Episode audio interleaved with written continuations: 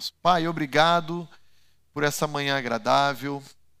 Obrigado, Deus, pela, pelo privilégio que temos de abrir a tua palavra, de estudarmos com profundidade, com tranquilidade ela.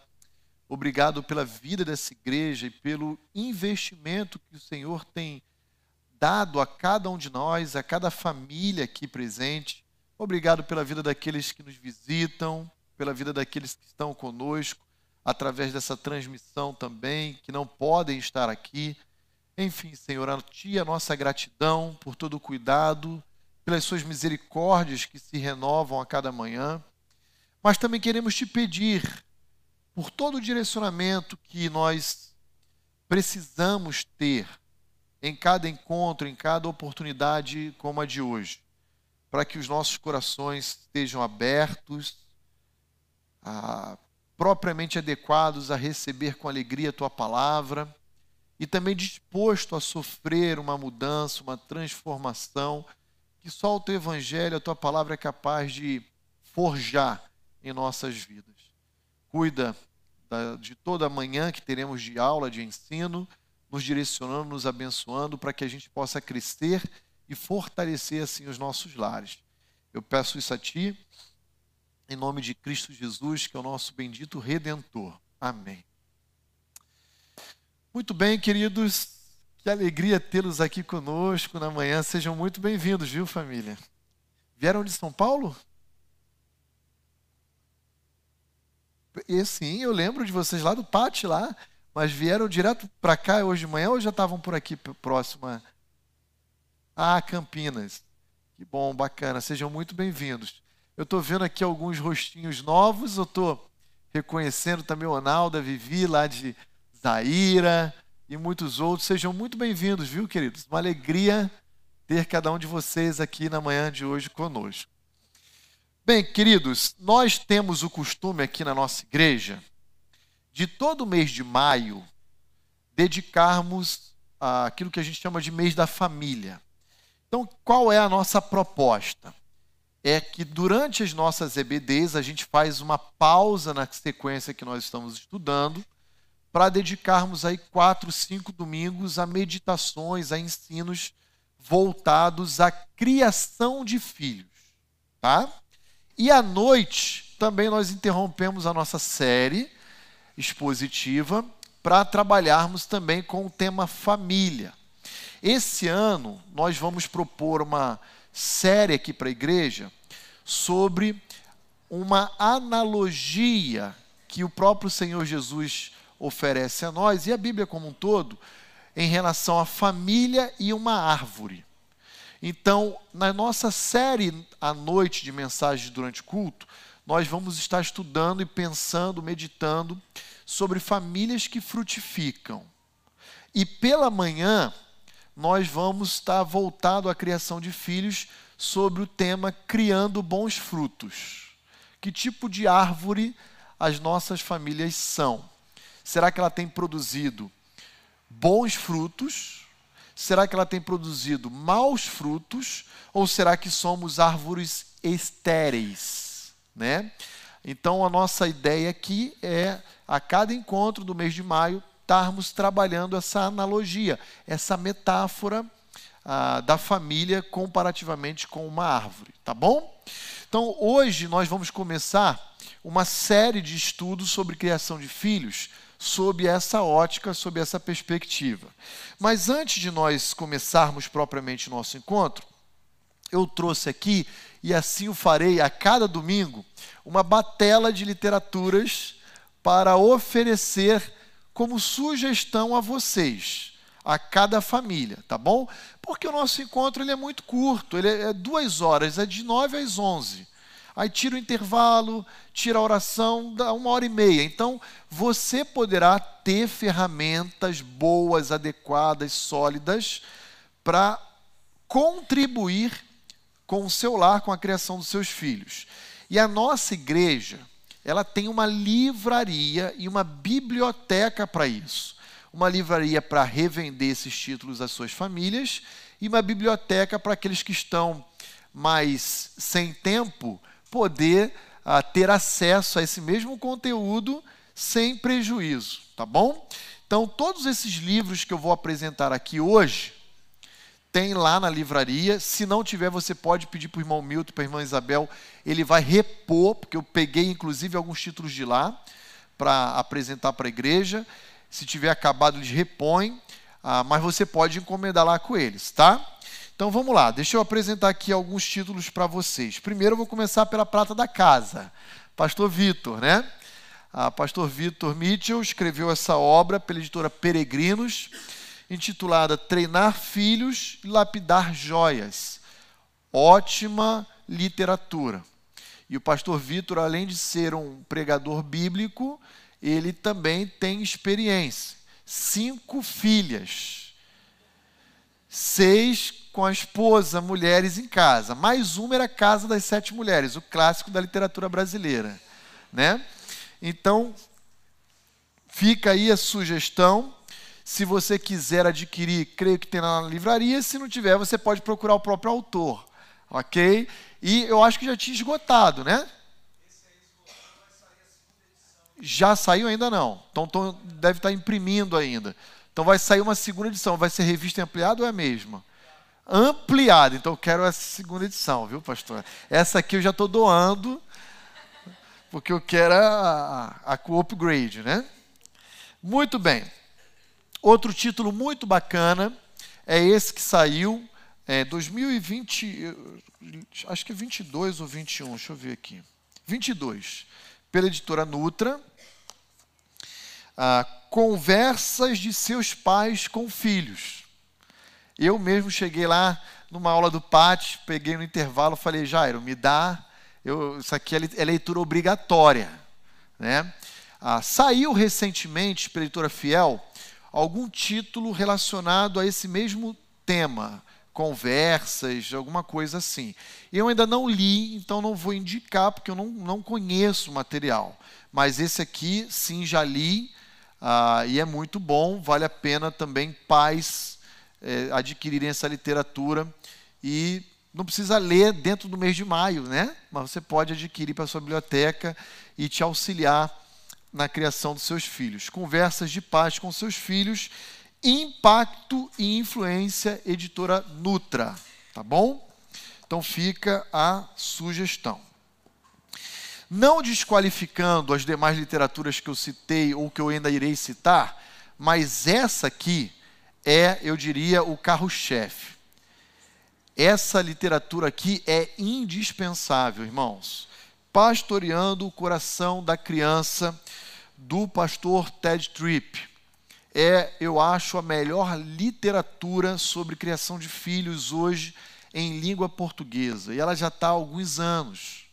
Ela é muito prática, ela vai fazer distinção do processo formativo, do processo corretivo.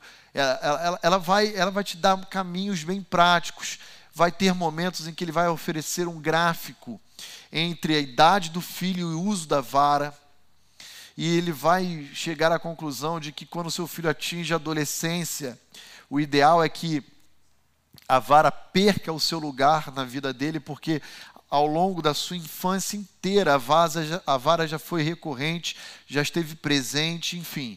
Ah, se você usar uma vara com o seu filho de 15 anos, ele vai rir de você. Mas eu trouxe a vara, a marvada para a gente trabalhar ela hoje aqui também já, tá bom?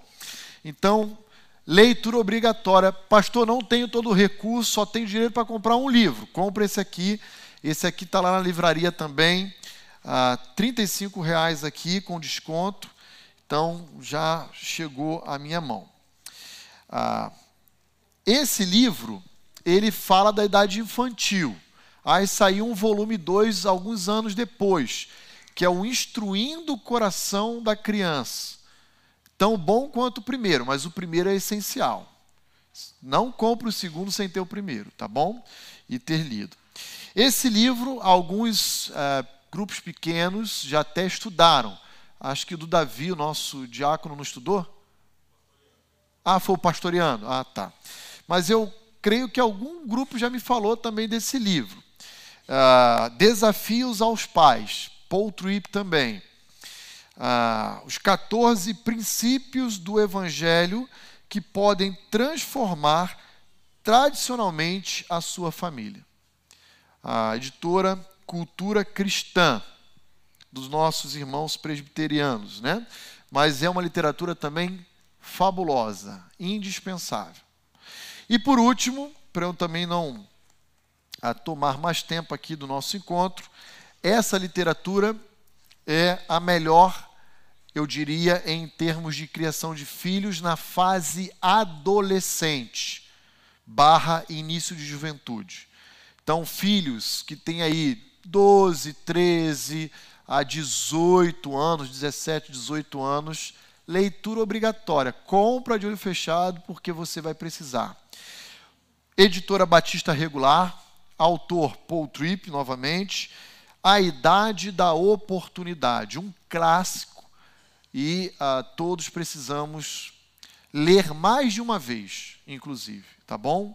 Prático, bíblico, uh, instrutivo. Acho que a Renata já usou, outros pais, mas acho que Dani já usou, a, a Valéria lá do Maurício, eles ama. Então, ah, pastor, eu queria conversar com essas mães, esses pais. Troca uma figurinha lá no intervalo. Que, que foi a sua impressão desse livro? Você vai ver que o que eu estou falando é verdadeiro, tá bom? Pastor, por que, que o senhor está trazendo todas essas literaturas? Olha, cinco aqui hoje. Semana que vem eu trago mais cinco diferentes. Porque nessa igreja você só não cresce se você não quiser. Tá bom? Meu papel como pastor e o papel da igreja é auxiliar os pais, não substituir os pais na criação dos seus filhos. Então você tem à disposição os pastores para aconselhar você, pastores aqui ensinam biblicamente e transmitem um conteúdo forte, sólido. Ah, você tem literaturas complementares, então só não cresce quem não quer, tá bom? Aí é fácil às vezes lá na frente responsabilizar a igreja, né? Mas não é assim que funciona, tá bom? Então eu quero ser honesto, direto, claro com os irmãos porque o nosso desejo aqui, o nosso objetivo é que as nossas famílias se fortaleçam, cresçam ah, e deem frutos. Ok? Alguma outra contribuição, sugestão? Então tá bom. Vamos começar então aqui a nossa aula. E eu quero sempre lembrar você ah, que você tem a liberdade de levantar a mão, interromper, pausar, oferecer uma contribuição, compartilhar a sua experiência. Você de casa na transmissão igualmente pode escrever lá no chat e a gente vai interagir com as suas considerações aí, tá bom? Vamos lá. Então, deixa eu começar falando para os irmãos aqui um pouquinho da nossa proposta. O que, que o pastor Roni pretende? Qual é o objetivo, quais são esses objetivos ao longo do mês de maio em toda essa aula de EBD sobre criação de filhos? Primeiro deles, olha lá, ah, está meio escuro, né? Deixa eu ver se apagando essa luz aqui ajuda. Só não pode dormir. Aí, fica mais aconchegante, né? Vamos lá, primeiro objetivo do nosso treinamento aqui, dos nossos encontros, do nosso tempo, vai ser provocar em você uma lembrança. E eu uso o verbo recordar principalmente para aqueles que são membros da nossa igreja já há muito tempo.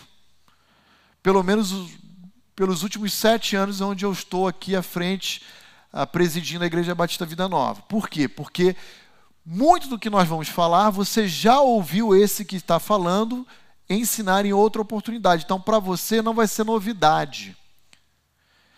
Mas para aqueles que são recém-chegados à membresia da nossa igreja, ou que eventualmente esteja nos acompanhando por essa transmissão, pode ser o primeiro contato com esse conteúdo. Então, a minha intenção aqui é atingir os dois grupos: aqueles que não conhecem e aqueles que conhecem, desafiando a pôr em prática tudo isso que nós vamos falar. Tá bom? Então não pense assim, ah, eu já conheço essas informações. Mas elas têm diferentes aplicações no nosso cotidiano. Então não subestime, não despreze ah, porque com certeza vai ser muito útil à sua vida. Então, a nossa intenção é apresentar ou fazer você se recordar de princípios bíblicos que devem estar presentes na criação dos nossos filhos, num sentido norteador. Ele vai orientar a maneira como nós lidamos com nossos filhos. E quando nós pensarmos aqui, na nossa igreja, em termos de criação de filhos, eu quero que você nunca se esqueça dessa palavrinha que eu sublinhei aqui, ó. Cadê? Deixa eu ver se eu consigo. Aqui, ó. Aqui, ó. Discipulado. Tá bom? Quando a gente pensar na tarefa de criar filhos, eu quero que imediatamente venha à sua mente discipular. É a prática do discipulado.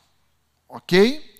A nossa proposta é totalmente diferente da forma de criar filhos aí fora, proposta pelo mundo.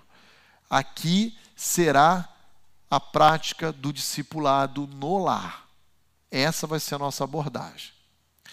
E por que, que eu estou falando de princípios? Porque princípios, entendam, são eternos, supraculturais, ah, independentemente de é, época.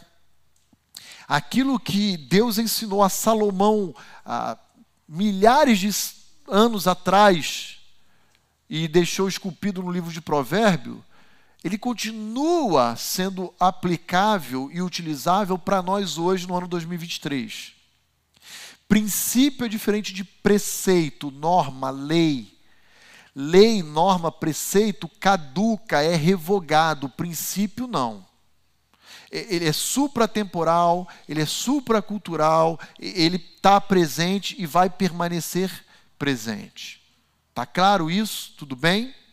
Então entenda que, como primeiro objetivo nosso, nós queremos então apresentar princípios bíblicos que vão nortear a prática do discipulado no seu lar. Esse é o primeiro objetivo nosso, não o único. Segundo objetivo nosso será promover oportunidades aqui ao longo dos domingos de manhã de compartilhar as nossas experiências à luz da palavra de Deus, como uma maneira, uma forma de também encorajar outras famílias, outros pais. Creia, você não está sozinho nessa.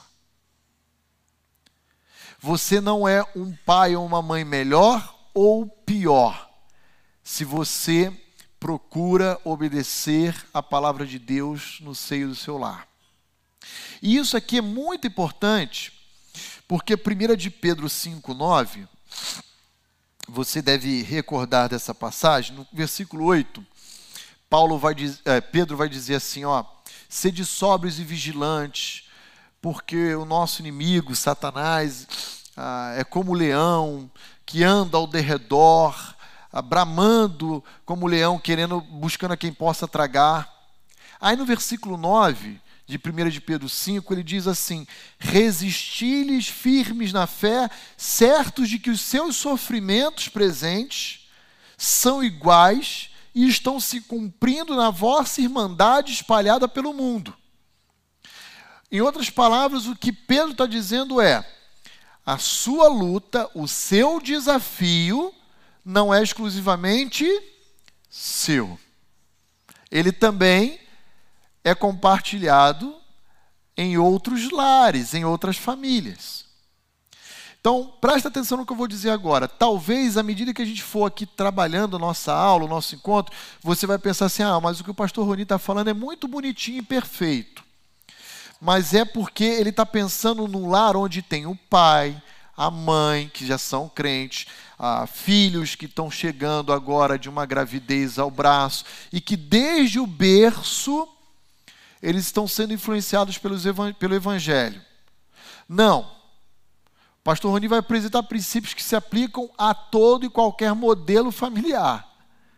Inclusive o modelo de uma mãe que cria seu filho sozinha, solteira, ou um pai que foi abandonado pela esposa e cuida de três filhas.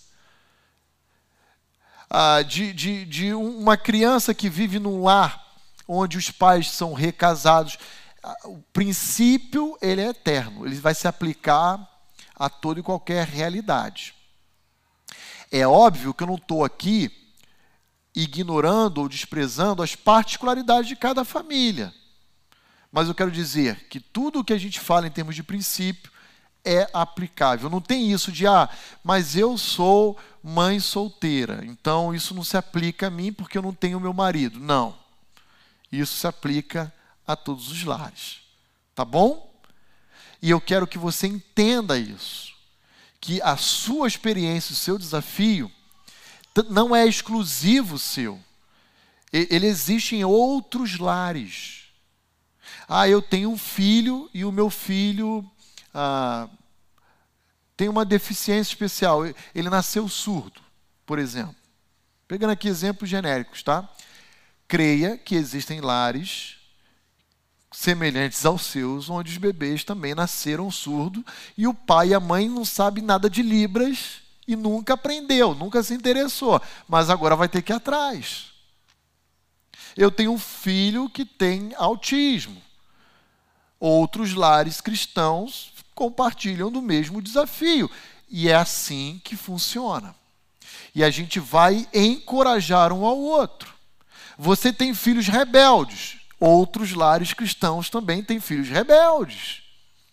E essas oportunidades são oportunidades onde nós poderemos conversar fora da sala de aula e nos encorajar também. Como é que você lida com seu filho? Como é que você lida com o seu filho? Olha, eu faço isso e isso em casa, eu faço assim assado.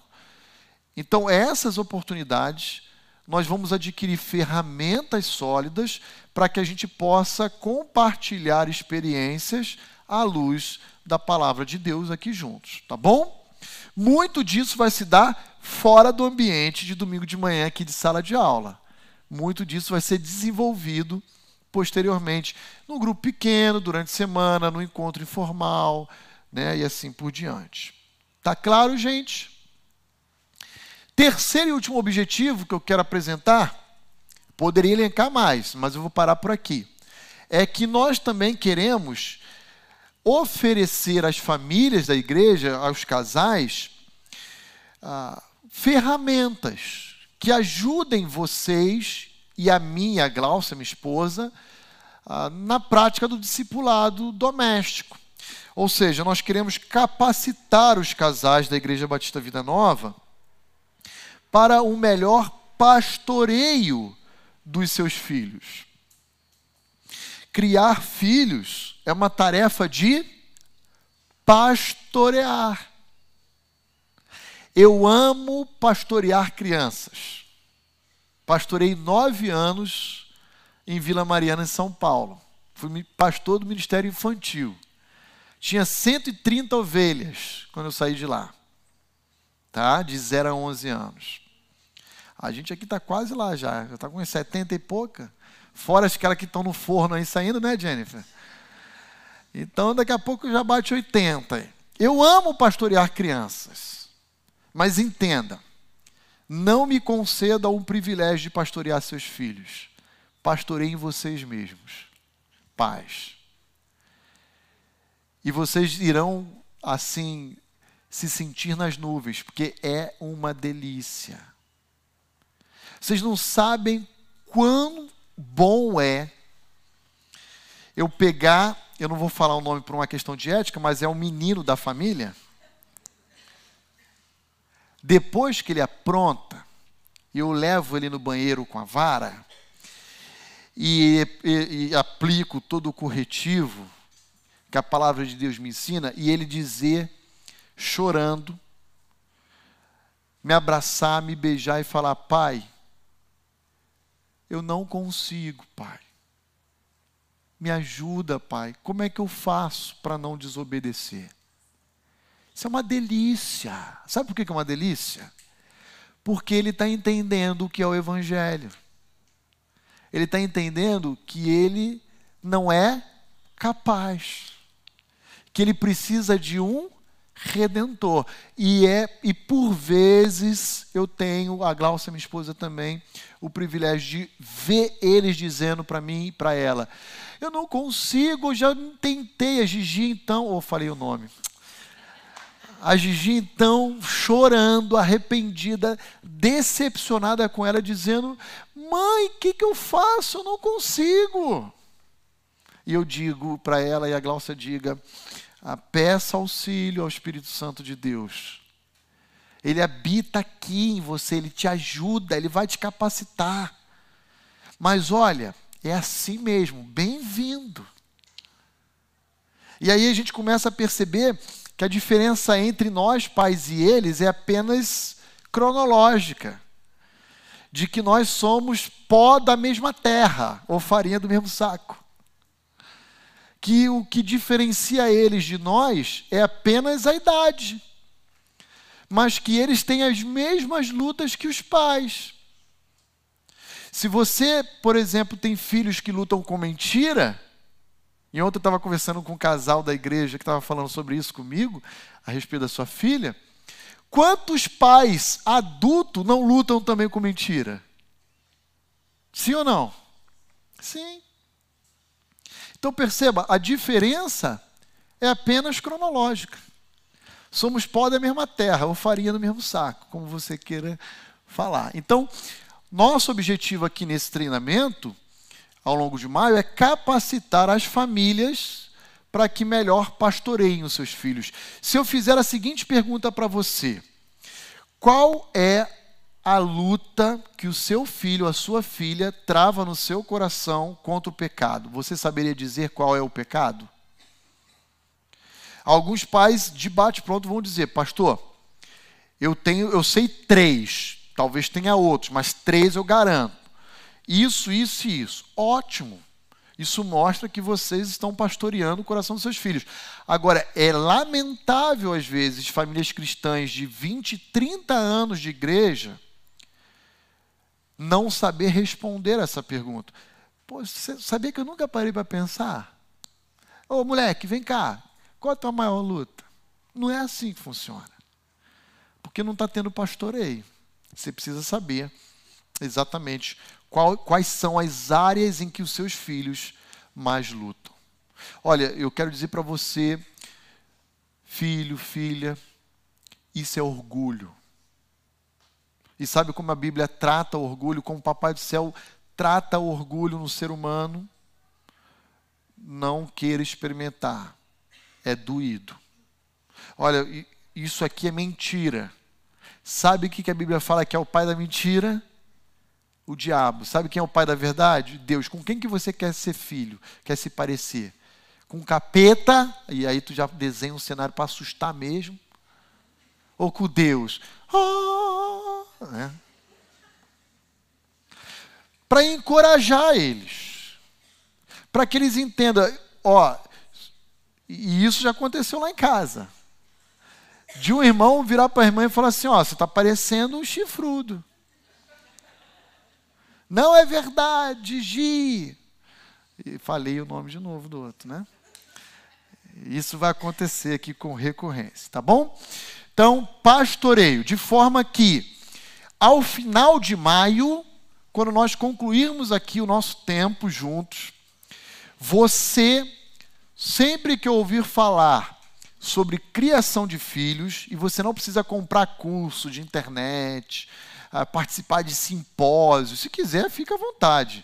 Mas você vai ter elementos aqui da nossa igreja suficiente para que você seja sempre recordado a essa tríade Criar filhos exige discipulado.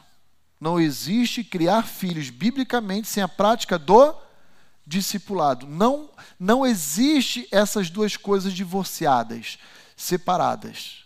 Criar filhos é criar discípulos, formar discípulos.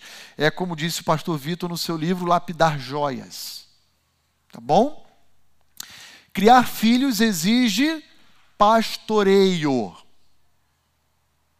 é, é saber de fato o que se passa no coração deles e como, como pai, eu posso contribuir na luta deles contra o pecado.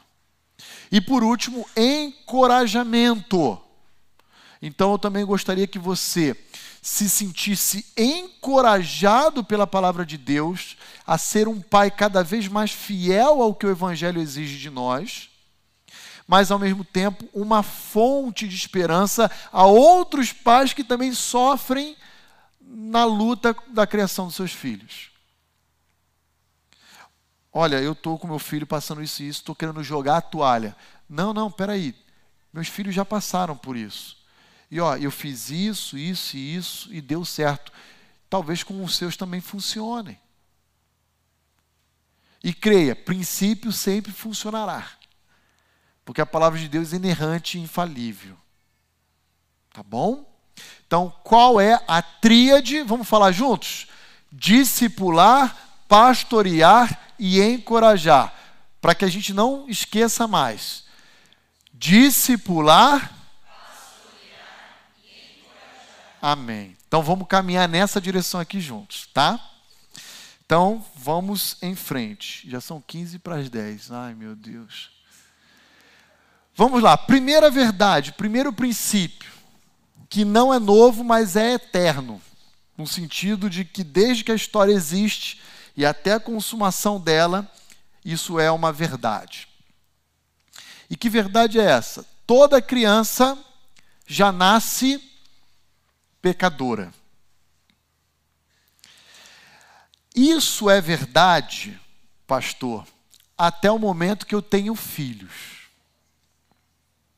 Porque aí quando eu tenho filhos e eu pego eles no colo, assim, aquela criança linda, fofa, maravilhosa, incrível, a cara do pai,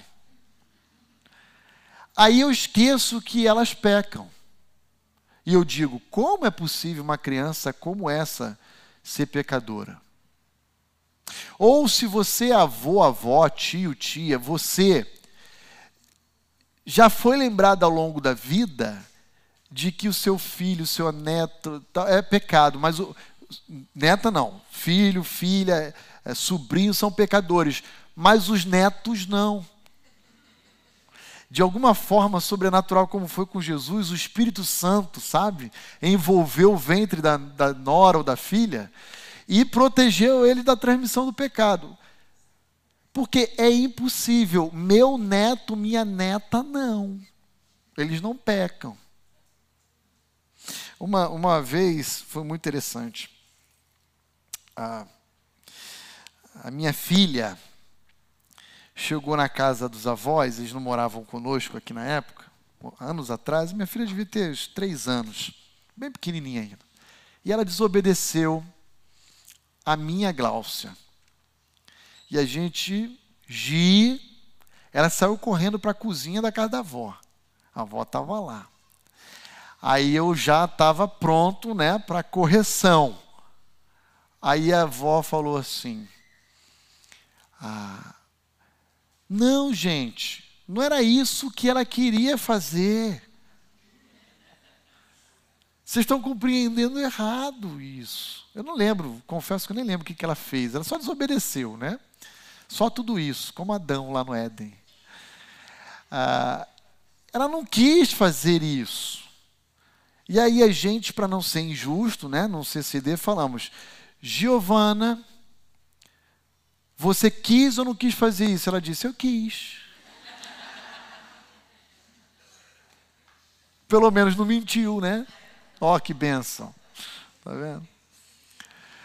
Então, muitas das vezes, no nosso dia a dia, na prática, na teoria, a gente sabe que eles são pecadores mas na prática a gente luta com essa verdade, né? Ah, Lembre-se que não é necessário que uma criança seja doutrinada ou ensinada a mentir. Ontem também foi muito engraçado, conversando com um casal da igreja. Ah, estava falando comigo que eles estavam dando uma bala para a filha quando ela ia ah, no banheiro, para desfraudar, né? Ah, fazer o número um.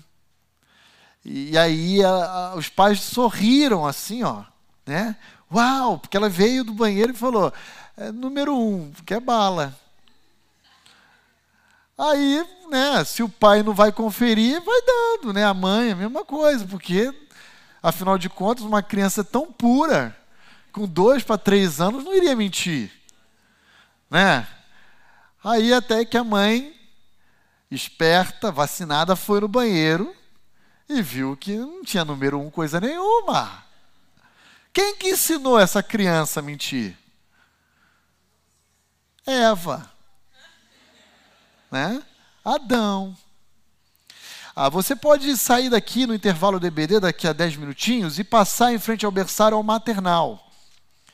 E ficar ali cerca de cinco minutos apenas, observando.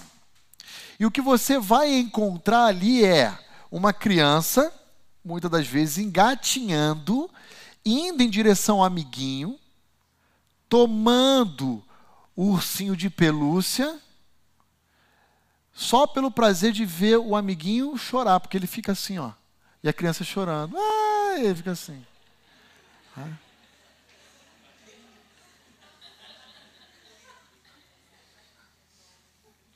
Ou o seu filho chega na escola, igual o Chaves, né? Com aquela lancheira. Aí, de repente, tem um Chaves na sala dele, no intervalo. E o Chaves está lá. E o filho fica igual o Kiko.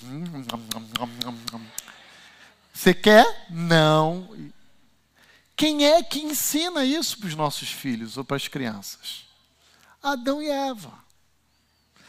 Não precisa expor eles a uma sala de aula para ensinar que eles são pecadores. Não precisa. Já vem no chassi deles, embutido lá, gravado. DNA de Eva, DNA de Adão. Tá bom? Então, não se preocupem com aquela carinha de anjo linda, fofinho, que olhinho, que cheirinho gostoso de bebê porque eles comem na hora que eles querem, esperneiam se você não der o mamar, a chupeta, a mamadeira. Depois começam a crescer, você vai no shopping e eles param em frente a uma loja de brinquedo e falam, eu quero. E aí você diz não, e aí virou um inferno. Ah! Se é na praça de alimentação, parece que todo mundo para e olha assim para você e você não sabe onde meter a cabeça.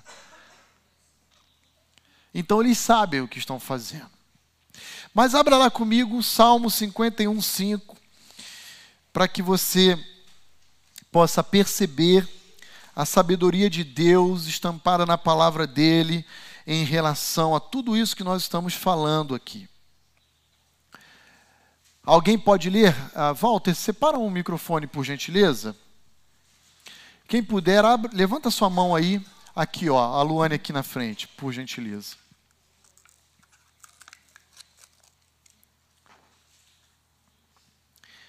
Aqui, à minha direita. Salmo 51, 5, Luane.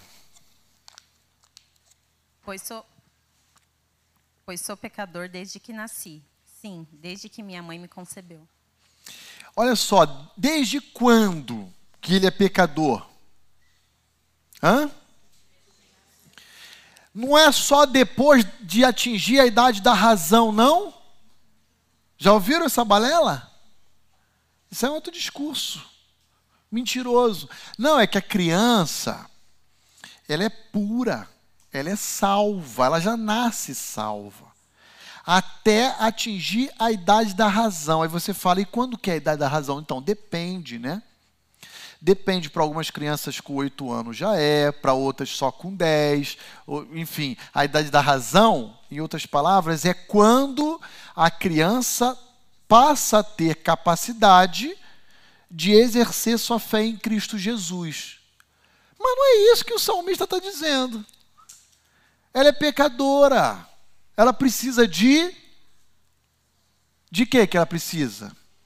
De pais financeiramente estáveis, é isso? elas precisam de uma boa escola, é isso? Elas precisam estar cobertas por um excelente plano de saúde, é isso? Não, gente, então para, presta atenção no que eu estou falando, para tudo. Elas precisam de Jesus. Por quê? Porque elas são. Então, o nosso papel, o meu e o seu, não é fazer com que o Ronizinho, a Giovana ou os seus filhos sejam igual aos pais. Nosso papel não é que eles sejam adultos que se tornem bons cidadãos, como é o discurso aí fora. Nosso papel não é fazer com que eles sejam engenheiros, advogados, médicos de sucesso. Nosso papel não é esse. Nosso papel é que eles se relacionem com Jesus. E é por isso que o primeiro princípio que eu estou começando o nosso encontro é para realçar a realidade de que eles são pecadores. E se são pecadores, eles estão alienados nesse relacionamento com Deus. Eles estão debaixo da ira de Deus. Nossa, pastor, é difícil pensar dessa forma olhando aquele bebezinho. Acredite nisso, não é a opinião do pastor, é a palavra de Deus que diz. Salmo 58, 3. Alguém pode ler para nós?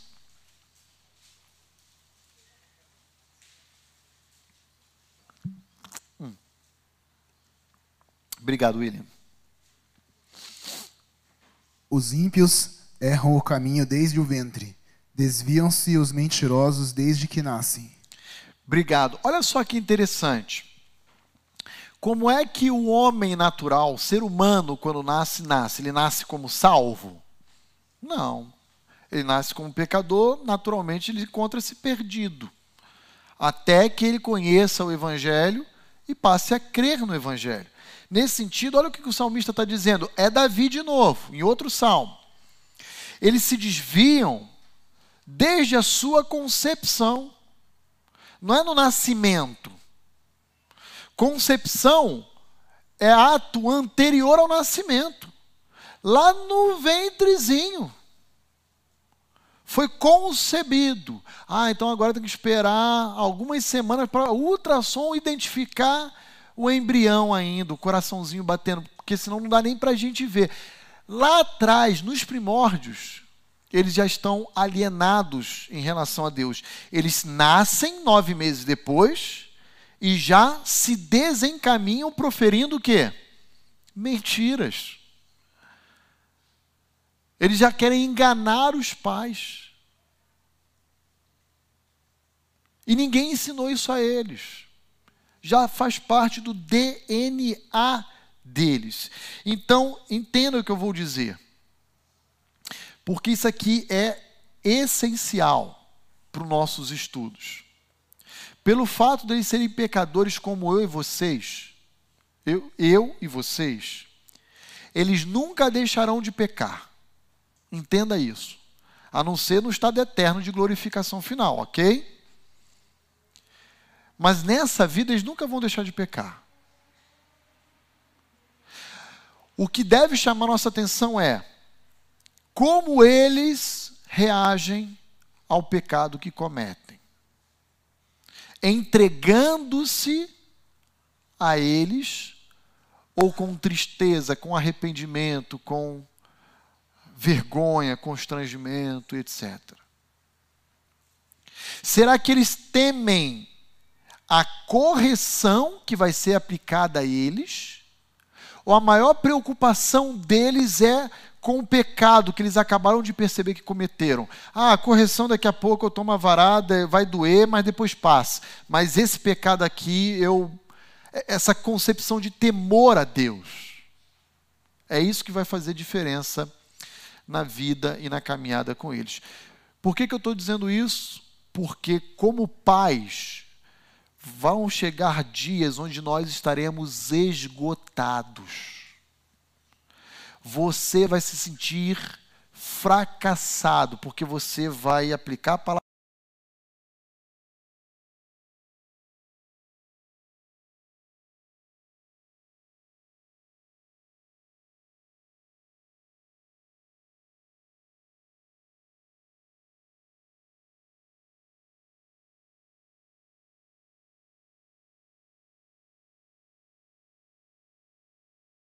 para o qual ela foi designado. Está lá, ainda está geminando, mas vai, vai frutificar. Uma hora vai dar frutos. Acredite nisso. Só que você já está exaurido. Você já não aguenta mais. O marido chega em casa depois da jornada de trabalho dele, a esposa fala assim: Ó, não aguento mais seu filho. Não é dela, é dele. Tá aí, ó, agora é contigo. Ah, e sai, e vai tomar banho, sai de casa, enfim, porque não aguenta mais, está pilhado, está cansado, exausto. E aí você tem que lembrar, ó, quando nós oramos e pedimos um filho, nós sabíamos que ele viria pecador. Faz parte, porque nós também somos. E aí entra o ato do encorajamento. Vai dar certo, está dando certo. Vamos aguardar no Senhor. É Ele quem vai fazer frutificar. Confia. A nós só cabe aplicar a palavra de Deus. E deixa com Ele que Ele vai fazer geminar. Muito bem. Criar filhos, antes do intervalo. Já são 10 horas. É, criar filhos exigirá de mim e de você algumas qualidades, algumas características que têm que estar presentes em nós enquanto pais que somos. E eu quero aqui elencar, aqui enumerar algumas características que estão presentes no dia a dia com os nossos filhos, tá? Então, primeira delas, firmeza. Você tem que ser, como pai, alguém firme. Em outras palavras, o cansaço físico, o cansaço emocional não pode fazer você abrir precedente.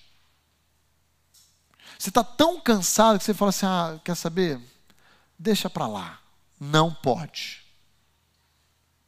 Vou dar alguns exemplos. Seu filho chega até você e te pede algo e você diz não. Dali a dois minutos ele vem com outra abordagem e o que, que ele quer? A mesma coisa. E você diz não. Dali a 30 segundos ele vai na cozinha e volta e ele fala: Mas sabe o que eu lembrei? A senhora podia me dar a mesma coisa. E depois, e depois, e depois, ele quer te ganhar no grito. Só que dependendo do seu dia, você será tentado a ceder. Não ceda.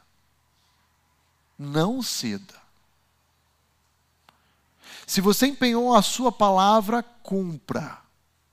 Porque senão você vai estar ensinando exatamente o avesso do que é desejável. Você vai estar ensinando discretamente que a insistência leva ao anseio pessoal concreto. Luane, deixa eu fazer chegar aqui o um microfone nela aqui, por favor. Ah, já tá, ah, já tem aqui. Tem aqui, Walter, obrigado. Pode falar, Luane. Pastor, os filhos maiores, né? É, e quando essa firmeza, que a gente coloca a firmeza, eles vêm com, confrontando. Confrontando. É, eles chegam a confrontar, né? No caso, em casa, ela fala, ah, não posso apanhar.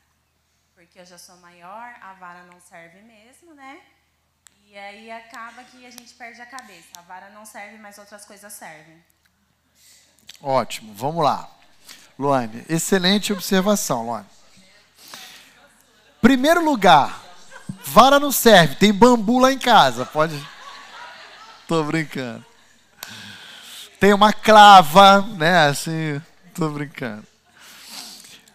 Luane, um filho ou uma filha, independente da idade, que aborde os pais com esse discurso, não é um filho ou uma filha que está revelando respeito e ensinabilidade, e sim uma atitude orgulhosa e, e arrogante e de enfrentamento desrespeitoso aos pais. Então isso precisa ser corrigido. Ok?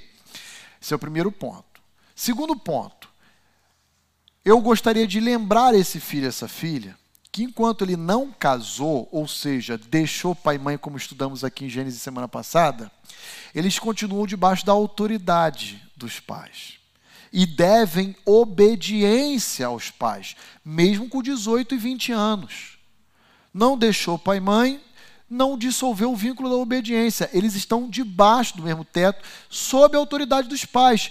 Então eles devem obedecer. Então, não vem com essa conversa mole comigo que não vai aguentar um segundo de pé. Você é meu filho, você não casou, você continua debaixo da minha autoridade, você deve a minha obediência e vai ser assim aqui em casa até o dia que você casar. Ponto final. Terceiro, é óbvio que com um adolescente de 15 anos, não dá para você tratar com uma filha de 5, com a vara, com essa varinha aqui ou com alguma semelhante. Que ele vai olhar e vai rir. Né? Ah, mas você tem como mãe, é, o, o, Caio como pai, eu como pai, a Glaucia como mãe, ah, como atingir o coração desse filho por outros caminhos. Tem que ser por esses outros caminhos. Ah, Para que eles entendam é, que a atitude que eles estão tendo, sim, é uma atitude pecaminosa. Então eu vou deixar de dar algo que eles gostariam de receber, já estavam contando com isso. Eu posso sim, em alguma medida. É, a, a, palavra castigo eu não gosto de usar. Porque castigo parece que eu estou é, aplicando uma justiça própria, uma vingança. Eu preferiria usar algum outro tipo de expressão é, semelhante a privá-lo de algo. Né? Eu iria nessa direção. Aqui vocês vão ver que eu não vou usar a palavra bater, eu vou usar a palavra disciplinar, porque a gente é contra a violência. Bater é uma expressão naturalmente usada para violência doméstica, inclusive. Então a gente não vai. Minha mãe fala isso, ah, eu bati nesse moleque o tempo inteiro. Mas minha mãe não tinha é, as ferramentas e a instrução bíblica que a gente está tendo aqui, ok? Vocês que são pais, é, que estão numa igreja que instruem, vocês vão usar outro verbo, ok? Não vão falar bater, é, castigar, vamos usar as palavras bíblicas, né? Disciplinar e etc. É, então, pastor, porque Pode falar. nessa de ser firme, assim, que nem a gente fala, a idade é diferente. A Helena tem oito, a Manu tem, tem 15. E assim, a gente fala não. Mas assim, é, da outra vez eu lembro que você falou, é, não é não, a gente fala para os pequenos, né? E às vezes para os grandes a gente já até explica, que no caso eu sempre explico. E ela volta mil vezes, tem dia que ela volta o dia inteiro. Mas por quê? O porquê disso, o porquê daquilo? Eu falo, Manu, aí tem hora que eu uso não é não, assim, eu falo, não é não, Manu. Isso. Aí porque ela volta, assim, você tenta ser firme, você é firme, assim, ó, às vezes você quer ceder mesmo, né? Às vezes você corrige, tira as coisas, mas acaba que às vezes parece que não entende, de tantas vezes que volta no dia. Assim. É, entender, entende, quer ganhar no grito. Entendeu? É, a, gente não, a gente pensa que ela, ah, mas ela ainda não entendeu. Não, não subestima não. Ela não quer aceitar ser contrariada no seu desejo pessoal. Então vamos lá, Luane. Lá em casa é assim, ó. Independente de idade, 15 ou 8, Helena e Manu, a, ideia é a seguinte: pais têm que dizer uma vez. Essa é a instrução. A gente vai falar daqui a pouco sobre isso. A segunda vez é uma admoestação. Ó, eu já disse para você sobre isso que é não. Se vier uma terceira é correção. É assim. E dentro do lar, a gente não tem que dar satisfação porque não existe democracia. Isso aí é o lar mundano que está sendo pregado. Não, você tem que tirar o pai dessa posição de autoridade e a mãe e os filhos aqui e redesenhar esse organograma. Todo mundo está em pé de igualdade. Então você tem que conversar com o seu filho e convencê-lo. Não existe isso. Na Bíblia, pais são autoridades. No lar não existe democracia. É autoritarismo. É regime totalitário. Os pais é que mandam. É assim. Isso é inconcebível na família de um judeu, um judeuzinho chegar para o pai e falar: Mas por quê? Isso, isso não existe, gente, na Bíblia. O pai manda, o filho obedece. É assim na cultura judaica antiga e é assim no segmento cristão também. Agora, veja, eu fazer isso com uma criança de 3 anos é diferente de fazer isso uma de 15, 18. Na de 15, 18, eu posso, por liberalidade, não por obrigação, por liberalidade, explicar: ó, eu não quero que você vá na excursão da sua escola por causa dessas amizades que, que vão te influenciar, por causa daquilo, do risco daquilo outro, de um acidente. Eu posso até dizer. E ela pode até discordar. Falar, mas mãe, eu não concordo. Eu acho que isso está passivo aquilo, outro, isso eu também corro risco ali assado.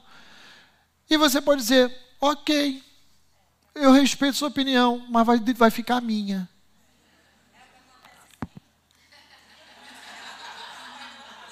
Entendeu? Isso. Aí você tem que dizer, ó, é assim na vida. Nem todo mundo vai concordar, não vai haver consenso. Já chego.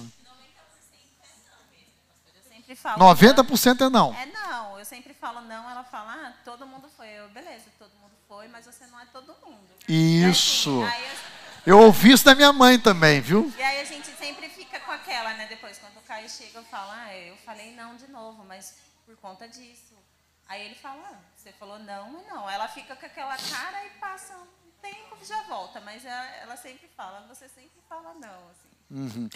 Então, Luane, o que eu vou, vou falar para você e para os outros pais aqui é o seguinte: se for um pedido que exija de nós, pais, uma reflexão, não responda no momento em que é perguntado. Diga, eu vou pensar a respeito do que você está falando. Eu acho que é o caminho mais prudente. Aí chegou o Caio do trabalho, as crianças foram dormir, está só vocês dois, vocês conversam, coloca os pós, os contras, oram juntos a respeito, pede conselho à Bíblia, ao pastor, o que for, ao seu discipulador.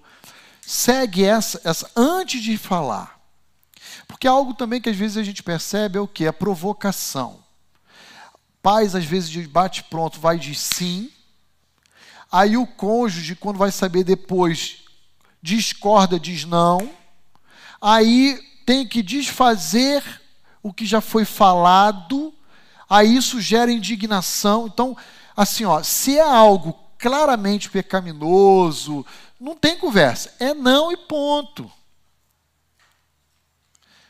Ah, agora, se é algo subjetivo, duvidoso, eu vou conversar. Vou pensar, vou conversar com seu pai, vou conversar com a sua mãe, vou orar a respeito, porque até nisso você vai estar discipulando eles na fase adulta deles, saberem também como fazer com seus futuros filhos. A minha mãe sempre, quando não tinha certeza, eu lembro, a minha mãe não me respondia, esperava meu pai, orava com ele antes de me dar uma resposta, entendeu? Isso tudo, esse é o currículo oculto, gente, que eles percebem. Então eu iria nessa direção. Agora, se é algo claro, é o seguinte: Helena, Manu, uh, Ronizinho, Gigi, é não. Isso é pecado e não tem conversa com o pecado. Ah, mas por quê? Só vou te responder essa vez. Não. A próxima é correção. Eu posso até sentar e orientar e explicar? Posso. Isso é um ato de liberalidade, não é obrigação minha. Às vezes eu faço, a maioria das vezes eu não faço. Em casa, gente, é assim. Pais mandam, filhos obedecem. Agora, entenda o que eu vou dizer. Nossa, pastor, o senhor não está sendo duro? Eu estou pensando em pais cristãos que são líder-servo. Não estou falando aqui de pais ímpios, totalmente é, ignorantes, que se excedem, grossos. Não, não estou falando disso. Estou pensando em pais cristãos que temem a Deus e que querem comunicar aos seus filhos o não da mesma maneira como Deus comunica a nós. Não, filho, não. Estou dizendo não. Tá? Minha irmã. Ah, você é, vai falar também? Ah, tá. Eu ia falar exatamente o que o senhor falou aí. Que você pode até entrar em consenso, né? Falar com o esposo. Quando você tem uma dúvida, né? Isso é importante. Isso. Eu não vou te responder agora. Vou falar com o seu pai ou com a sua mãe e nós depois vamos falar com você. E também eu queria dizer assim que lá em casa éramos duas somos duas irmãs. Meu pai cristão militar. E era assim, não. Não é não. A minha irmã, mas por que não é não? E não não é resposta. Eu já aceitava o não, às vezes sofria sozinha, às vezes chorava porque eu queria fazer aquilo, uhum. mas eu nunca entrava em confronto com o meu pai. A minha irmã não, a minha irmã sempre entrava em confronto. Então, eu também quero dizer que, às vezes, dois filhos são diferentes. Sim. Um é mais ensinável, vamos dizer assim, é mais manso, vai aceitar o não, ou aquela a, a posição dos pais mais calmamente vai ser uma pessoa mais né, vai aceitar e o outro vai ser um pouco mais contestador mas é o que o senhor estava dizendo. É, o não é não, e a gente tem que ter, ser firmes. E eu vou te falar assim: lá em casa, ninguém morreu por causa disso. Teve alguém traumatizado? Né? Não, ninguém ficou traumatizado e ninguém é louco. Fazendo terapia. Não. não, né? Às vezes pode ser que aconteça. Eu, tenho três netos. Eu só tive um filho. E eu tenho três netos. Um é diferente do outro. Sim. E também, lá em casa, não sei se pode ajudar, mas nós tivemos um filho. Quando chegou nessa fase dos 13 para 14 anos, o meu marido sempre fazia o dia do filho. Vamos sair, filho, ó, vamos comer um lanche, vamos conversar e vamos, vamos assim, conversar para saber o que ele está pensando, como que ele está pensando da vida, que que ele, como ele está agindo. Então, para também conversar sobre como ele agi, estava agindo dentro de casa, uma conversa de pai com filho. Uhum. E pode ser feito de mãe para filha, ou então Sim. até de pai para filha. Sim. Eu acho que é importante também você ser, porque já na adolescência, é que o senhor falou, eles às vezes é, querem alguma explicação a mais. Perfeito, minha irmã. Pode complementar. Também tem assuntos que o, o filho não vai falar com a mãe. Isso. Entendeu? Ele não vai abrir para a mãe. Então, por exemplo, naquela época tinha a questão de algumas pessoas rodeavam um pouco a escola, ficava no portão, então a questão de assédio. Então tinha assuntos que ele tinha restrição de falar com a mãe.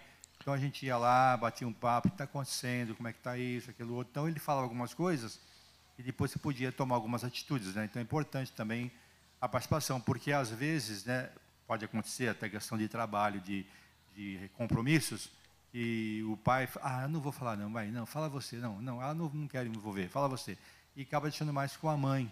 Isso. E às vezes isso também não, não vai ajudar. Pelo uhum. contrário, ele não vai ter liberdade de falar, vai ficar com algo dentro dele, uhum. pegando, e você tendo esse dia que a Marta comentou, de estar tá separando esse momento, é importante para você poder entender um pouco mais o que está dentro da cabeça da criança. Perfeito. Ótimo, ótima consideração que o casal colocou. Essa amizade, você ter e criar oportunidades de estar mais ao lado, criar vínculos de confiança com o seu filho, sua filha, para até que eles possam compartilhar é, dos, dos, seus desafios, da, a, dos seus desejos com os pais. Gente, vamos fazer uma pausa, que eu passei já muito, são 10 e 15. É, 10 minutinhos apenas para tomar um café, passar no banheiro, beber uma água e voltar, tá bom? Senão a gente não vai nem conseguir chegar onde eu precisava chegar hoje. Tá? 10 minutinhos, vamos lá, você de casa volta também daqui a pouquinho, tá bom? Ok, vamos lá. Eu vou, eu parei aqui, ó, em firmeza, e eu poderia discorrer muito mais ainda sobre essa primeira qualidade, ah, principalmente quando a gente pensa que os nossos filhos crescem, se tornam adolescentes, jovens e às vezes adultos também, né?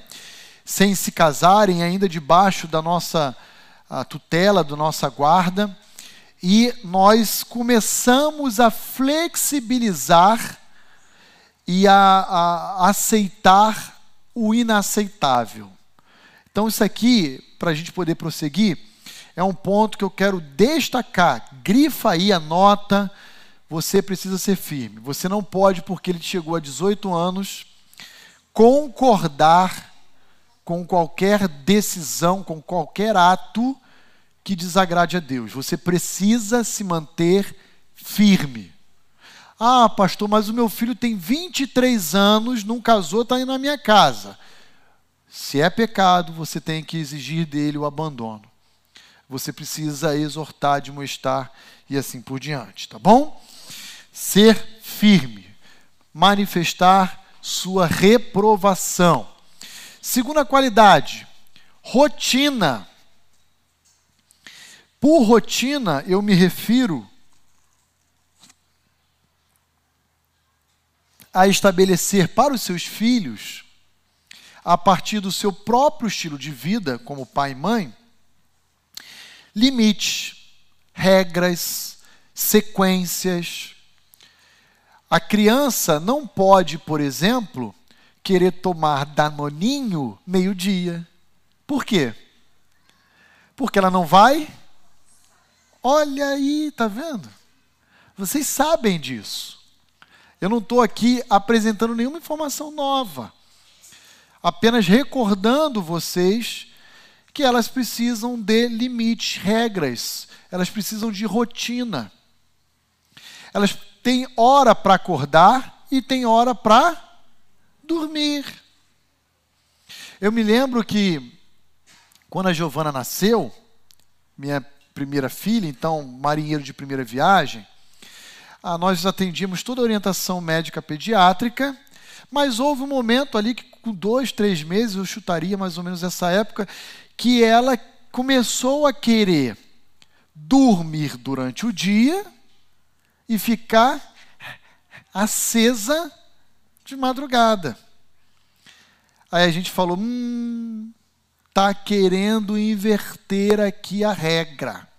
Não vai não durante o dia ela ficava igual um zumbi, assim, ó.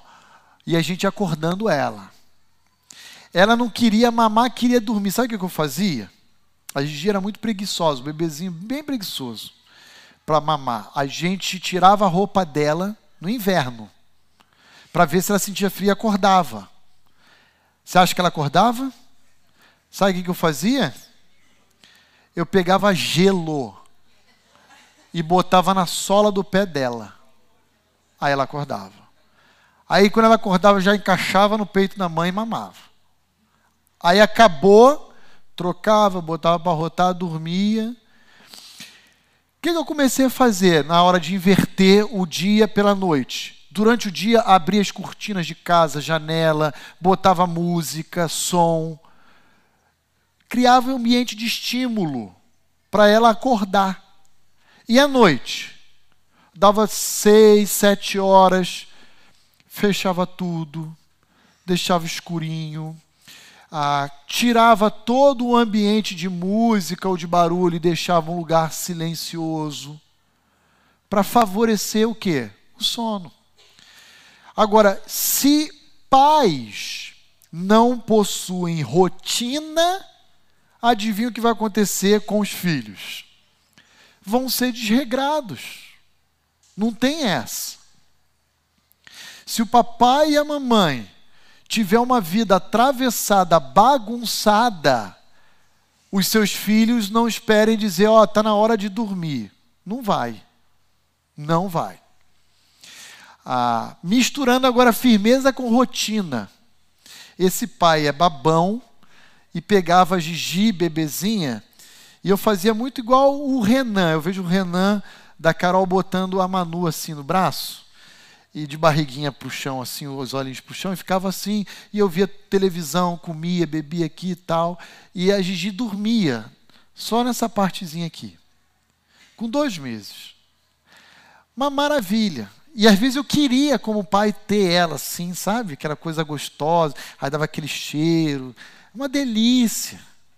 Mas chegava a hora de dormir à noite, eu botava ela aonde? No berço. Só que vocês sabem que todo berço infantil, ele é feito de colchão indiano, com prego. Né? Aí você põe, o que, que acontece? Ah! Aí você pega. Aí você põe, ah! aí você pega e dorme. Aí você faz o quê? Saquei, malandrinha. Você vai lá, agora eu estou misturando rotina com firmeza. Você vai lá e põe ela no berço. Aí ela começa a chorar. Aí o que, que você faz? Você fica do lado do berço, segurando a mãozinha dela ali e deixa ela chorar. Meu Deus, pastor, não aguento ver minha filha chorando. Tem três meses. Faz isso que eu estou dizendo. Vai dar certo. A Gigi, na primeira vez, demorou 52 minutos chorando. E eu morava no apartamento. Fechei janela, botei isolamento acústico. Porque eu falei, pronto, vai acordar o prédio inteiro. Na segunda noite, a gente percebeu que ela chorou 15 minutos. E eu do lado dela no berço, segurando a mãozinha, ela lá deitadinha, na minha frente. Na terceira vez ela chorou três minutos. Na quarta vez, no quarto dia, ela não chorava mais. Impressionante! Aconteceu um milagre dos céus. Sabe por quê? Porque nós conjugamos firmeza com rotina. E se você não quer ser um pai sofredor como esse que vos fala, você pode deixá-la no berço, fechar a porta e sair do quarto, seguir sua vida para a cozinha, ir para a sala, ir no seu quarto. Não vai morrer não, tá? Fica tranquila. Ah, os 52 minutos que eu falei, a Gigi, ela dormiu de cansaço. Ela chorou e berrou tanto que ela estava ofegante. Chegou uma hora que ela. E dormiu. Três meses incompletos essa criatura. E dormiu. Depois, 15 minutos, dormiu. Três, dormiu no quarto dia, maravilha. E sabe quem fala isso? Isso não é ideia do pastor Roni, é um pediatra americano, autor de uma obra chamada Nana Nenê. E eu, inclusive, indico a vocês aqui. Não quer dizer que essa obra ela é aplicável a todos os filhos, bebês, é, incondicionalmente, não é isso, mas é uma regra geral. Funciona. Insiste. Firmeza. Tá? Insista, persista. Dá certo. Agora, se você ceder uma vez, já era. O que está em jogo é a autoridade. Quem tem a palavra final? É o pai, a mãe ou a criança? Porque se ela chora e você pega ela do berço, quem está decidindo é ela. Entendem? Então é assim que funciona. Segunda qualidade, então, estou correndo um pouquinho por causa do nosso tempo, rotina. A terceira qualidade, sobriedade barra moderação. Pais precisam criar filhos, instruir, discipliná-los com lucidez, com moderação, com racionalidade, de forma proporcional. Estava aqui no intervalo conversando com uma mãe que me disse, pastor, aquele exemplo que o senhor deu, que a gente está cansado para a gente ser firme, né? E a criança fica insistindo, buzinando no ouvido. Você diz 10 não e ela persiste que ela quer te ganhar no grito. Como eu faço, pastor? Porque se eu parar para disciplinar ela, hum, eu vou estar tá na carne. E é, vai estar tá mesmo, porque eu também fico de tempos em tempos. E eu disse para ela: você não vai disciplinar ela naquele momento. Primeiro, que você está cansado, seu limite de paciência é menor. Segundo, que se você for disciplinar fisicamente, você vai correr um grande risco de se exceder.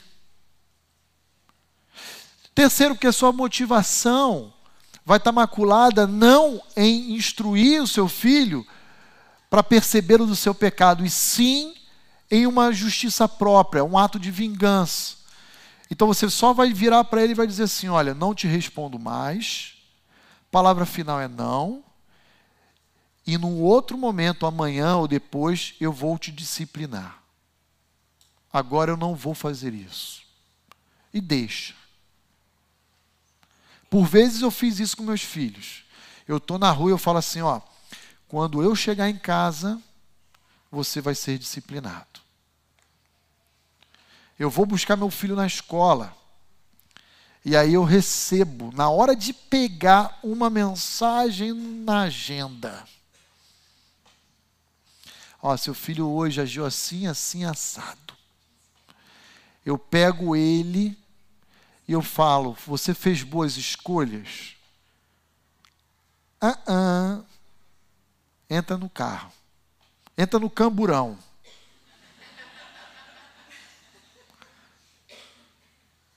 Tu vai chegar em casa e tu vai ser disciplinado. Tu sabe, eu te trouxe sete horas da manhã e disse para você fazer boas escolhas. E aí eu chego lá no presídio, na cela, que é o banheiro, na solitária, eu baixo a tampa, ponho em cima para ficar na minha altura, e eu digo: O que você fez hoje que desagradou a Deus? Fiz isso, isso isso. O que, que eu estou fazendo quando eu pergunto?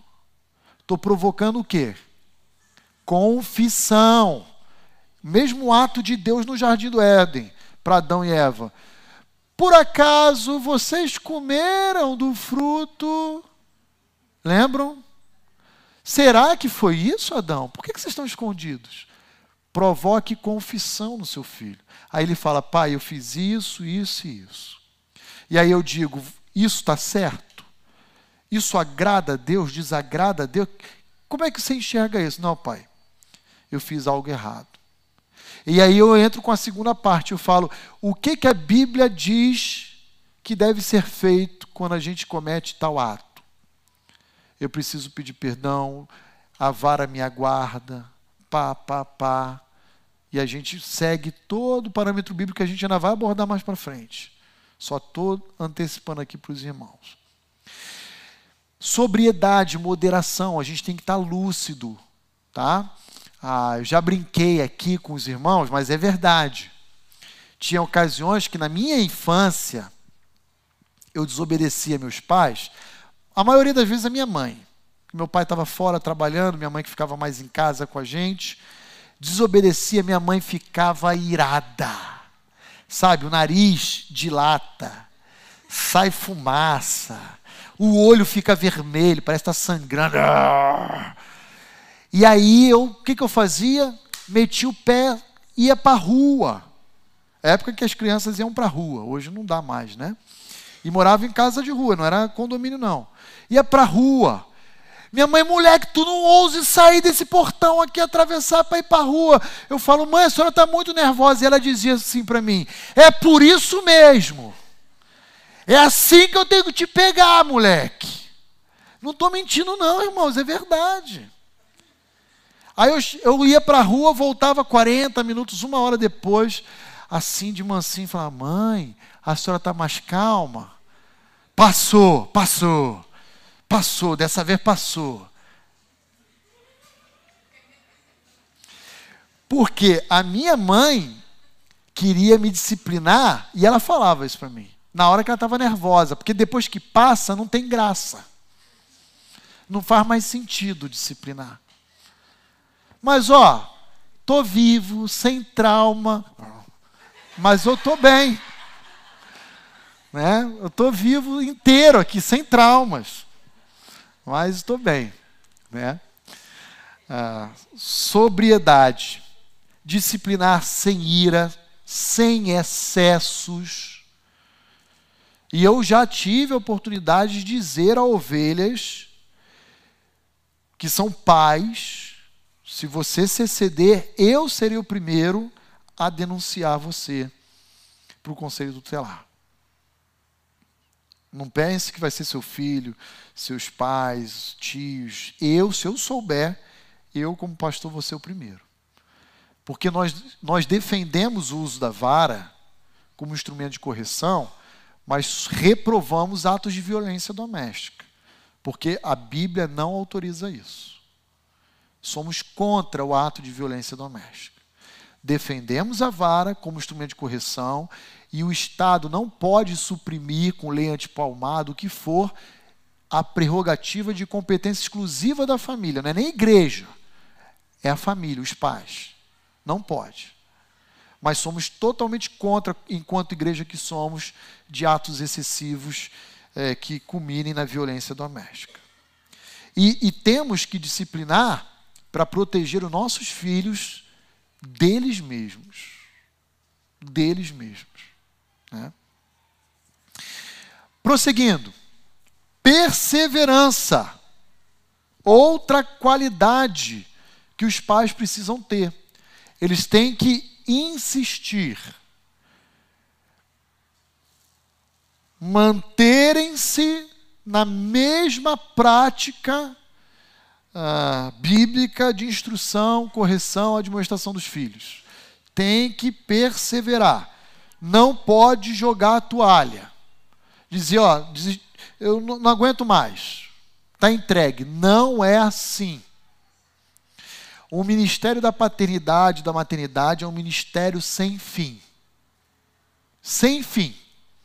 Teus filhos podem crescer, casar, deixar pai e mãe, mas eles nunca vão deixar de ser filhos e vocês nunca vão deixar de ser pais. Eu aprendi na pele algo que é verdadeiro. A qualidade do meu sono, até ter filhos, era uma. A qualidade do meu sono depois que eu tive filhos é outra. Sabe aquela coisa, meu filho está respirando, está com o peito carregado, tu está lá de madrugada assim, ó, o moleque está dormindo, tu está assim, ó, está respirando? Deixa eu ver se está respirando. Estou mentindo? Aí, aí você está dormindo lá no seu quarto. A criança tosse. Lá no quarto dela, tu levanta três horas da manhã e vai lá, bota a mão, bota o dedo. Acorda aí, só para ver que está vivo. Acordou. Ah, agora pode voltar a dormir. É assim. É. Perseverança. Por último, que eu quero destacar aqui, ó, longanimidade. Pastor, eu nunca entendi a diferença de paciência para longanimidade. Então eu vou explicar para os irmãos. Já ensinei isso na aula de Atos, ano passado, mas vou lembrar os irmãos sobre a diferença. Ah, vou dar dois exemplos para ficar claro a diferença entre longanimidade e paciência. 2019, eu acho, teve aquela, aquela greve dos caminhoneiros e teve uma crise de abastecimento nos postos. Ah, eu mesmo fui abastecer aqui no posto perto da minha casa e levei uma hora ali na fila parado dentro do carro até chegar no posto. Creio que muitos que aqui se encontram passaram por isso em alguma medida naquela ocasião. Eu fiquei dentro do carro, fiquei com o ar condicionado ligado, ouvindo uma música, mas eu esperei uma hora para chegar na bomba. Isso é paciência. Eu queria estar tá fazendo outras coisas, produzindo, né? Mas eu estava dentro do carro, num certo conforto, com o ar-condicionado ligado, ouvindo uma música. Isso é paciência. Agora eu vou explicar o que é longanimidade. Você precisa fazer um exame médico, uma ultrassonografia da bexiga. E aí o que você tem que fazer? Tomar 3 litros de água. Aí você tomou, saiu de casa. Aí tu chega lá na recepção do laboratório, e você está lá agendado, você apresenta a carteirinha do plano e tal, aí começa a vir a vontade. Aí o atendente fala assim: tá tudo certo, pode esperar. Aí você você já começa a ficar como? Assim, ó. Todo torcido. Aí vem o médico e fala: Seu Roni, o senhor tomou 3 litros de água? Tomei, doutor. Bebe mais um pouquinho. Bebe mais meio litro, toma aqui uma garrafinha. Já vou atender, vou acabar esse paciente já tendo o senhor. Meu irmão, três minutos vira uma eternidade. E você está assim, ó, todo contornado lá, assim, todo, parece uma minhoca. E você está bebendo mais água. Você fala, doutor, pelo amor de Deus, eu vou me borrar. Isso é longanimidade. Não durou uma hora no posto. Durou às vezes 5, 10 minutos. Mas você suportou com dores aquele período, com desconforto. Isso é longanimidade. É suportar com paciência aquilo que te causa dor ou desconforto. No nosso contexto, a desobediência regular dos filhos, frequente dos filhos. Tem avô e tem vó que fala assim: ah, é muito bom ser avô e vó, sabe por quê? Eu vou lá, curto, estrago, do doce, passeio, no final o que, que eu faço? Eu devolvo, tá aqui. O pai e a mãe não tem como falar assim, está aqui, ó, de volta. Não dá para fazer, jogar o moleque pro alto e falar, teu. Não dá. Certo? É para a vida inteira. Então, o que, que eu quero dizer para os irmãos? Se você é pai, se você é mãe, não adianta você querer fugir desses atributos ou dessas qualidades. Você precisa nutrir na sua vida para você exercer o seu papel de pai, de mãe, com mais qualidade, com excelência, com menos dor, menos desgaste, sofrimento. É isso. Agora, a pergunta que eu faço a vocês, para a gente já caminhar para o final da nossa aula, que já são 11 horas, é a seguinte: que outra característica você incluiria nesse rol? Pela ordem. Como bons batistas que somos. Quem se aventura a incluir alguma coisa a mais aí? Sabedoria. Valéria, esposa do Valdo, está falando. Sabedoria. Ótimo, Valéria. Empatia. Qual é o nome da irmã? Júlia. A irmã Júlia está dizendo empatia. O que, que é empatia? É você estar sensível e se identificar com o sentimento do seu próprio filho. Quando a gente diz não, a gente precisa entender o que isso vai causar no coração dele ou dela. Isso é ser empático. Não quer dizer que essa preocupação tem que me levar a dizer sim, abrir precedente. Não. Mas eu tenho que entender a proporção que esse não vai acarretar no coração e na mente do meu filho, da minha filha. Sabedoria, empatia, mais alguma outra? graça. Eu já estava esperando que essa talvez fosse a primeira, né? Graça, a Leila bem recordou. Walter. Fidelidade à palavra de Deus. Isso é essencial, irmãos, porque nós estamos discipulando, nós estamos pastoreando. Eu lembro, nosso objetivo não é gerar um adulto que seja um bom cidadão brasileiro, um patriota, ou um bom engenheiro, ou um bom. Nosso objetivo é entregar no reino um novo súdito, alguém capacitado, qualificado, que ama Deus e que vai influenciar a sua geração na proclamação do Evangelho. Esse é o nosso objetivo como pais cristãos. Se o seu objetivo é dar uma boa escola, se o seu objetivo é pagar um bom plano de saúde, se o seu objetivo é, é, é dar cultura promovendo viagens, está errado. Não há nada errado em dar uma boa escola, um bom plano de saúde ou viajar com seus filhos. É o objetivo que você visa alcançar com eles, que está fora.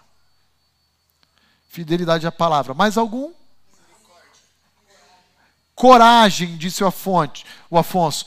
William disse misericórdia. Exemplo. Meu sogro dizia: a palavra ensina e o exemplo arrasta. Irmã Roseli, ia falar? Pode falar, pode falar. Ah, tá. Ah, então deixa eu fazer chegar o microfone, porque aí se estende um pouquinho mais, aí eu não consigo reproduzir o pessoal de casa.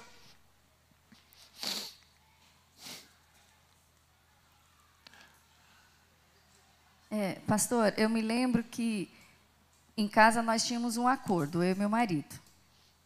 É, a questão da gente, quando um fosse disciplinar, o outro entendesse, ficasse assim, não desautorizasse o outro. Porque às vezes o pai dá uma ordem, a mãe acha que está pesada aquela ordem e pode é, desautorizar o, o pai, e vice-versa. Então, esse era um acordo que nós tínhamos em casa. Né? Mesmo que a gente, poxa, você pegou pesado dessa vez, mas nunca na frente do filho. A gente conversava à parte. Olha, eu acho que foi legal tudo, mas eu acho que você pesou um pouquinho. Então, sempre esse acordo. Nunca um desautorizar o outro na frente do filho. Perfeita consideração, irmã Roseli. Até porque eles são muito espertos. Eles, eles estudam os pais.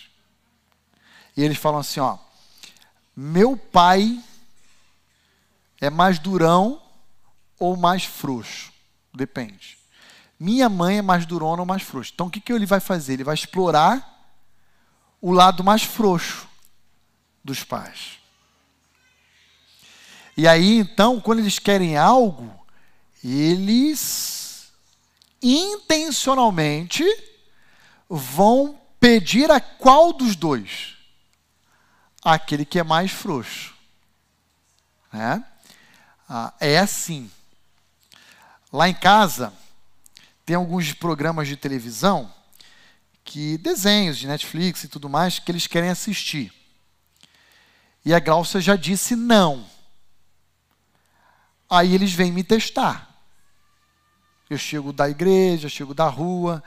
Pai, posso ver tal coisa? Eu falo, o que vocês estão fazendo? Estão vendo TV. Posso ver tal coisa? Espera aí, deixa eu ver, que desenho é esse? Aí eu vejo o nome. Qual é a classificação de idade? É tal. Deixa eu fazer uma pergunta a vocês. Por acaso a mãe de vocês já falou alguma coisa a respeito desse desenho? Não. Porque eu já sei que eles estão esperando que eu não tenho conhecimento do não da mãe, porque eu estou na rua, para quando chegar em casa, tentar burlar, pegar um atalho, né? Sendo que lá em casa a gente tem rotinas também. Por exemplo, televisão, videogame só final de semana. Segunda a sexta eles não assistem. Só sexta à tarde depois que vem da escola. Então, sexta, sábado e domingo podem ver televisão, pode jogar videogame, é, é, é uma rotina mais maleável. Segunda a quinta, esquece, não vê, não vê mesmo. A não ser igual a semana, segunda foi feriado, aí a gente deixa. Mas na regra não vê. Então, cada família tem a sua cultura, o seu costume, seus hábitos e suas regras. Mas uma vez que foi estabelecida, tem que ser cumprida, aí entra a firmeza. E é ótima essa consideração que a irmã falou, por quê? Porque eles são espertos. Claro que não é o caso assim do Renan nem do Ranieri, né, Ranieri? De olhar e falar, deixa eu ir no Beto ou na Roseli, né? Deixa eu ver. Ah. e aí também a Lara e o Miguel também não fazem isso com a Lara e com o Ranieri, né, Muito bem, irmãos. Mais alguma outra qualidade que os irmãos entendem? Aqui, Walter abnegação, renúncia.